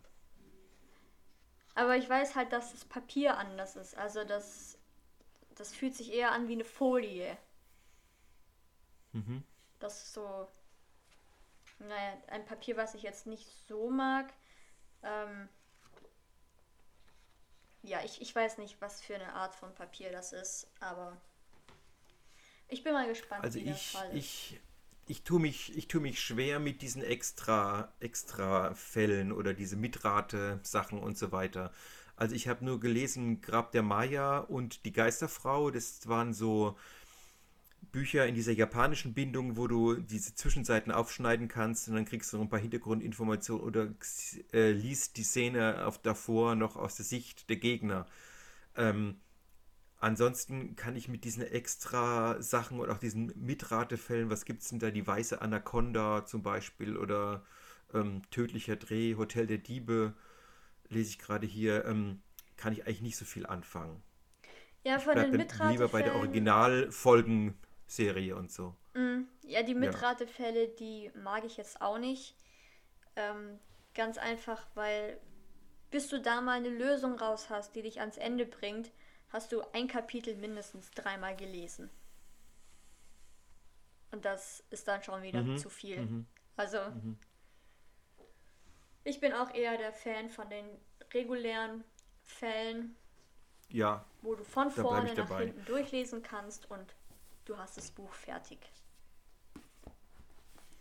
Aber zwei Sachen finde ich noch bemerkenswert. Also, ähm, das ist der Dreitag. Das ist ja als Hörspiel konzipiert und das finde ich sensationell gut. Das ist dieser Tag dreimal, aus, einmal aus der Sicht von Bob, einmal von Peter und einmal von Justus. Und ähm, das ist sensationell. Da ist auch ein ganz toller Hörspiel-Schriftsteller ja dabei, der Ivar Leon Menger, der ganz hervorragende Hörspiele macht. Ähm, nur genannt mal für die Fans da draußen, wenn ihr auch mal richtig tolles Hörspiel anhören wollt, dann Monster 1983. Fantastisch, phänomenal. Und eine andere Sache, die ich auch gut fand, die weiß, Fans finden das nicht so gut, weil es so ein bisschen melancholisch ist, ist die ähm, Rocky Beach, eine Interpretation, die Graphic Novel von Christopher Tauber. Christopher Tauber ist ja auch ein Fan der ersten Stunde und der hat ja dieses Buch konzipiert und bin jetzt nicht so der Comic-Typ, aber ich fand das sehr, sehr beeindruckend. Was machen die drei heute? Und aus meiner Sicht, ähm, bin ja fast so alt wie die Sprecher, ähm, kann ich verstehen. Ich meine, ich hänge heute auch nicht mit den Leuten rum, mit denen ich mit 13, 14 abgehangen habe. Das Ja, ist klar. halt einfach so. Das Leben verändert sich dann, äh, geht auseinander wegen der Arbeit, wegen der Familie, egal oder so. Irgendwie. Und viele haben ja in den Foren geschrieben, ach, das ist ja so traurig, dass die drei nicht mehr zusammen sind und so melancholisch und, und, und äh, ja, aber ähm, es heißt ja auch eine Interpretation. Also ich finde dieses Comic sehr gelungen. Obwohl es etwas düster ist, es ist auch nur schwarz-weiß. Aber es ist Aber man kommt wieder anderes. mal zurück nach Rocky Beach. Das ist was anderes und man kommt wieder zurück nach Rock, Rocky Beach und es ist eine traurige, also es ist wirklich traurig, wenn man sich so fragt, äh, ja, geht es immer so weiter mit den drei Fragezeichen? Also hier wäre eine, eine Lösung. Ich habe nichts mit Kosmos zu tun übrigens.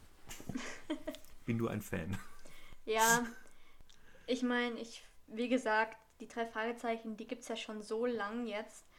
Und es ist erstaunlich, dass einfach immer noch neue Bücher erscheinen, neue Hörspiele aufgenommen werden und dass es halt immer noch alles gleich geblieben ist. So von Anfang an bis jetzt.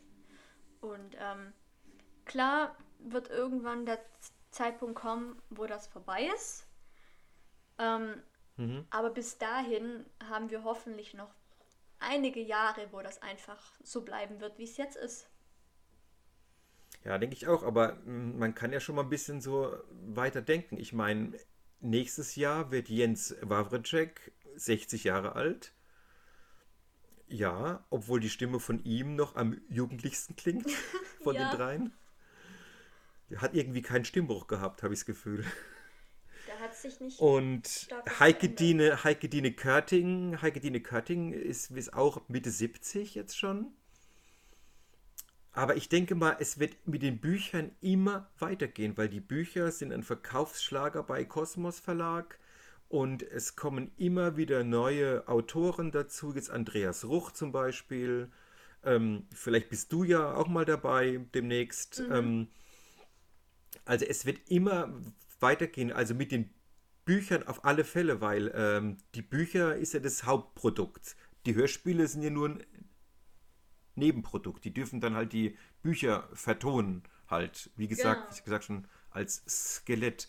Weil wenn Heike Dine Körting das nicht mehr weiterführen kann, dann macht es André Minninger weiter, der ja auch schon seit 20 Jahren mit ihr im Studio sitzt. Also, und wenn die Sprecher es nicht mehr machen, ist meine, denke ich mal so, dann gibt es vielleicht drei, vier Jahre eine Pause, fünf Jahre und dann geht's los mit neuen Sprechern. Und dann werden viele schreien, ach, das war so schön damals. Ja, aber Leute, sage ich, die alten Fälle sind ja dann nicht weg. Nein, nein. Die verschwinden ja dann nicht. Die sind ja immer noch da. Und wenn ihr dann 240 Fälle mit den Originalsprechern hören wollt, dann hört euch das an.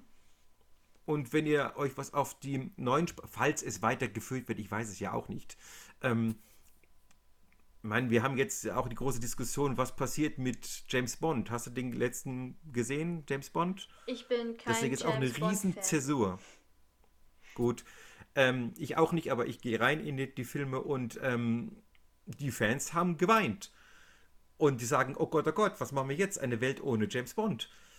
Ähm, aber es wird einfach, dann, dann fangen sie halt nochmal von vorne an, die Filme zu drehen. Ja. Ich meine, klar, es ist schade, wenn irgendwas vorbei ist und vor allem, wenn man das über so einen langen Zeitraum hatte. Aber so ist es leider. Irgendwann hört alles mal auf oder wird durch was Neues ersetzt. Aber ich finde, man sollte dem Neuen dann mindestens eine Chance geben, weil kann ja sein, dass es einem gefällt. Deswegen. Unbedingt, ja. Und. Unbedingt, also. Ähm, man kann jederzeit und die es neuen gibt Bücher Supersprecher. Lesen. Ja klar, und wie gesagt, ich habe die Stimmen von den dreien im, im Ohr, wenn ich das, wenn ich das lese. Ich weiß, und das viele Menschen, anderen natürlich auch. Viele Menschen lesen nicht gerne, aber ähm, gerade bei den drei Fragezeichen Büchern, da frage ich mich, warum nicht? Warum sollte man die nicht lesen wollen? Es ist jetzt nicht so, dass die Bücher übelst dick sind. Also ich glaube, so ein normales Drei-Fragezeichen-Buch hat vielleicht höchstens mal 170 Seiten, normalerweise 140 bis 150. Also ich habe gerade hier Geheimnis Wochreders 142. Was haben wir noch hier? Der Geisterbunker. Auch 142.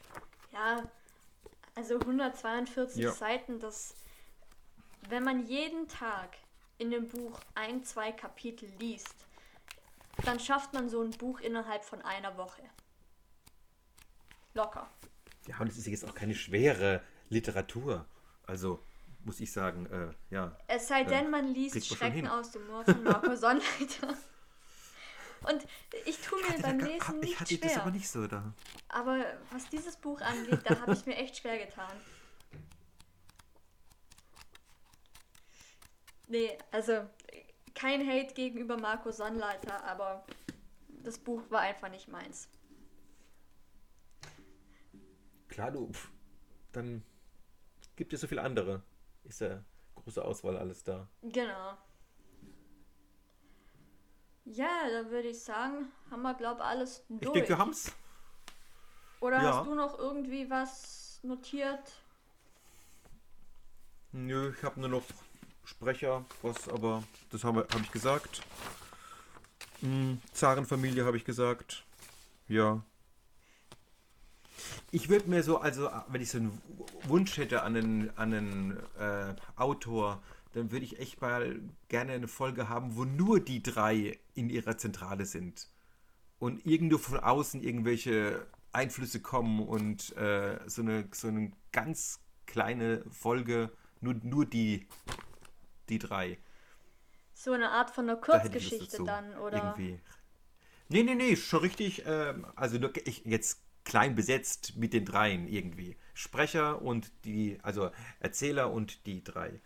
Ja, das wäre irgendwie schön. Und dann viele äh, Verweise auf alte Fälle. Mhm. Irgendwie könnte ich mir vorstellen, dass so eine Folge anfängt, wo sie ihre, wo sie ihr Archiv auf dem Computer digitalisieren. Das fände ich schön. Und dann irgendwie fällt da noch was auf. Aber so ist es ja jetzt auch passiert bei Folge 200, Feuriges Auge zum Beispiel. Da haben sie auch mal die alte Akte wieder zur Hand genommen und hoppala, was war denn hier? Also das, das hat André Marx super gemacht, wirklich. Hat mich sehr gefreut. Das Buch habe ich zum Du hast das Buch nicht gelesen, auch. gell? Zumindest ein Teil davon. Du hast es auch, ja. Mhm. Ja.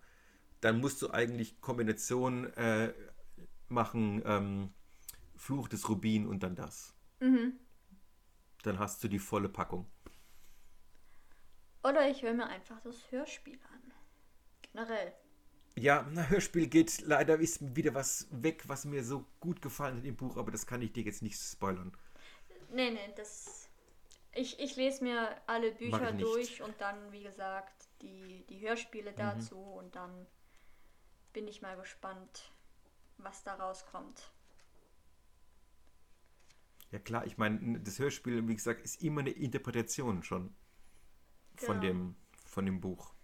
Und das am Anfang, es gibt ja ganz viele, die so auf äh, viele Logiklücken hinweisen, immer, gerade jetzt mit den Podcasts, habe ich auch manchmal so Schwierigkeiten, dass sie mir dann so meine, meine Kindheit kaputt machen und schreiben, wie blöd es ist, es kann doch gar nicht sein, wie doof die damals waren und sowas. Irgendwie ist es denen nicht auf, aufgefallen.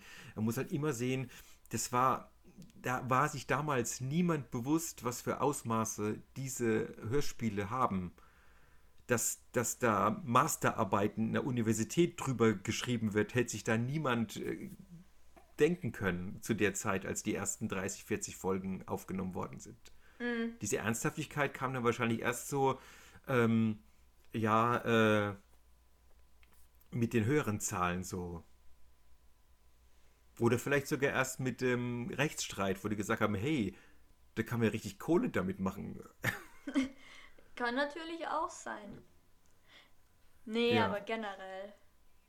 Also, wie gesagt, es, es lohnt sich, die Bücher davon zu lesen. Es, es lohnt sich, das Ganze schriftlich zu verfolgen, sich anzuhören. Ähm, und die ganzen Podcasts, die wir gerade eben hier in der Folge erwähnt haben, lohnen sich auch. Jeder davon. Ja. Gerne reinhören super gut. Ich, ich ja. guck mal, ob ich die alle Und irgendwie verlinken kann in der Beschreibung dann. Dann findet man die noch schneller. Ähm, genau. Ja, ja, also ich habe, also für mich ist Rocky Beach schon seit, seitdem ich die ersten Hörspiele gehört habe, so ein Sehnsuchtsort. Da wollte ich immer hin und ich weiß noch, dass ich wirklich äh, in Atlanten gesucht habe damals, wo liegt Rocky Beach und alles drumherum existiert ja, LA und Santa Barbara, Santa Monica, Oxnard, alles wird ja erwähnt. Und ich habe immer gesucht, wo das ist und ich habe mir damals sogar eine, das war teuer, da musste man in so ein spezielles ähm, Landkartengeschäft gehen und habe ich mir eine Landkarte von Kalifornien gekauft. Wahnsinnige 28 D-Mark gekostet oder sowas damals, mhm. Mitte der 80er. Und ich habe das nicht gefunden. Ich sage, es gibt's doch nicht. Es muss doch, die, die sagen immer, die fahren mit dem Fahrrad nach Santa Barbara und dann fahren sie eine halbe Stunde, fahren sie nach Hollywood. Und das, ja, und ähm, das hat man damals ja halt nicht gewusst. Wie gesagt, dass es so ein Fantasy-Stadt ist. Und äh, ja, das kam alles mit dem Internet erst. Ach so, das ist nur ausgedacht. Na dann. ja, ja, das erfährt man leider erst dann dadurch, ne? Also. Ja, aber wir wissen ja zumindest, dass Rocky Beach an der Küste liegt und in der Nähe der Rocky Mountains. Mhm. Und die gibt es ja, glaube ich, auch. Mm, die Rocky Mountains sind ein ganz schön Stück weg. Okay. Da fährst du noch ganz schön viel. Also im Bergmonster ist, glaube ich, die erste große Reise, die sie machen. Und da sind sie am Lake Tahoe. Äh, da fährst du schon ganz schön lang. Das ist zwar auch noch in Kalifornien, aber das ist ja gesehen von hier aus, äh, also ganz andere Entfernungen. Ja, ob das Bobs Käfer mitmacht, wir wissen es nicht. nee, die, da fahren sie ja mit, da fahren sie ja mit Kenneth und Patrick hin, um die Cousine zu besuchen. Ja, in das Beim Bergmonster. Bergmonster. Genau, ja. Und dann danach, wo fahren sie? Was gibt es noch von der Folge, wo sie von den ersten Folgen, wo sie aushäusig sind? Ah, die Geisterinsel sind sie an der Ostküste. Da fliegen sie ja hin. Mhm. Da werden sie ja am Flughafen von dem Sam abgeholt. Das ist übrigens der dümmste Verbrecher in dem ganzen Dings. Der sagt seinen echten Namen zweimal. Der holt die ab und, ver und verfrachtet sie ja auf die falsche Insel, so als Gag, als Spaß irgendwie. Und die fragen sie ihn, wie er heißt. Sam. Sagt ruhig Sam zu mir. Er sagt es zweimal. Merkt euch den Namen ist Sam. Und also denke ich mir, habe ich schon als Kind gedacht, warum sagt denn echt seinen echten Namen? Der kann irgendwas sagen. Jack, Pete, irgendwas. Ja? Und dann kriegen der Inspektor, kriegt es ja dann raus und sagt, der Typ, der euch da auf die falsche Insel abgesetzt hat, der hieß Sam, gell? Nach eurer Beschreibung ist das der Sam Robinson. Denke ich mir, ja, Mai. So blöd. Tja. Bin ich nicht, ja. Das sind die Verbrecher, ne? Das sind nicht die Schlausten. Oder auch auf der Geisterinsel ist ja auch noch der Tom Faraday. Und wenn der denen nicht diese ganze Geschichte mit dem Geldraub bei diesem Banküberfall erzählt hätte, wäre nichts passiert. Nichts. Hätten die nichts unternommen, weil sie es nicht gewusst hätten. Und der erzählt denen ja als Geschichte, ja, und jetzt sind die wieder aus dem Gefängnis raus und hm, man hat die Beute noch nicht gefunden. Da denke ich mir, so ein Depp. Der ist ja involviert in das Ganze. Hättest Ja. den Mund gehalten, wäre nichts passiert. Wenn die gekommen, hätten das Geld geschnappt aus der Höhle und wären nach Südamerika gefahren. Aber gut, ich meine, Mai. kein Drei-Fragezeichen-Fall, ohne dass irgendwas passiert. Und manchmal Ja. ist es eben ein dummer Verbrecher, der die Klappe nicht halten kann. Und es war jetzt schade, dass ich jetzt am Schluss da jetzt hier so negativ ende. Nein, ich bin begeistert und die ganze Zeit begeistert und von den Sprechern und ähm, auch die Musikumstellung hat mich damals nicht groß umgeworfen. Ich habe ja die alten Folgen mit der alten Musik, kann ich mir anhören. Und wenn ich die neue Musik hören will, höre ich auf Spotify an. Tue ich sehr selten, nur mal zum Vergleich. Weil ab und zu sind auch so Sätze noch weggestrichen Okay. Bei der Neuvertonung. Aber dieses, diese ganze große Diskussion, oh Gott, ist das jetzt schlecht? Die Musik früher war viel besser, ja, aber dann hört es euch doch halt in der alten Musik an. Ist doch alles da, ist doch nichts weg. Nee, und das gibt es sicherlich noch irgendwie generell. Wie gesagt, man muss bereit sein für was Neues, ansonsten macht man sich da sehr viel selbst kaputt.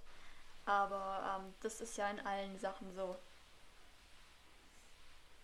Also ich freue mich immer auf neue AutorInnen, Mhm. muss ich sagen.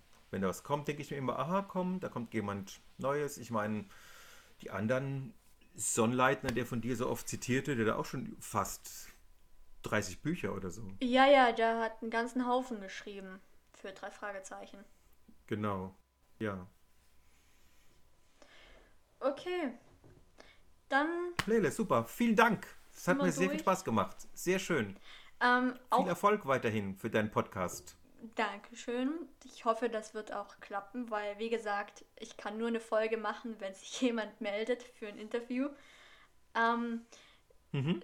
das habe ich den anderen auch gesagt. Wenn du mal Lust hast auf eine Folgenbesprechung oder generell Mhm. auf irgendwas anderes, Ja, einfach melden, dann machen wir das.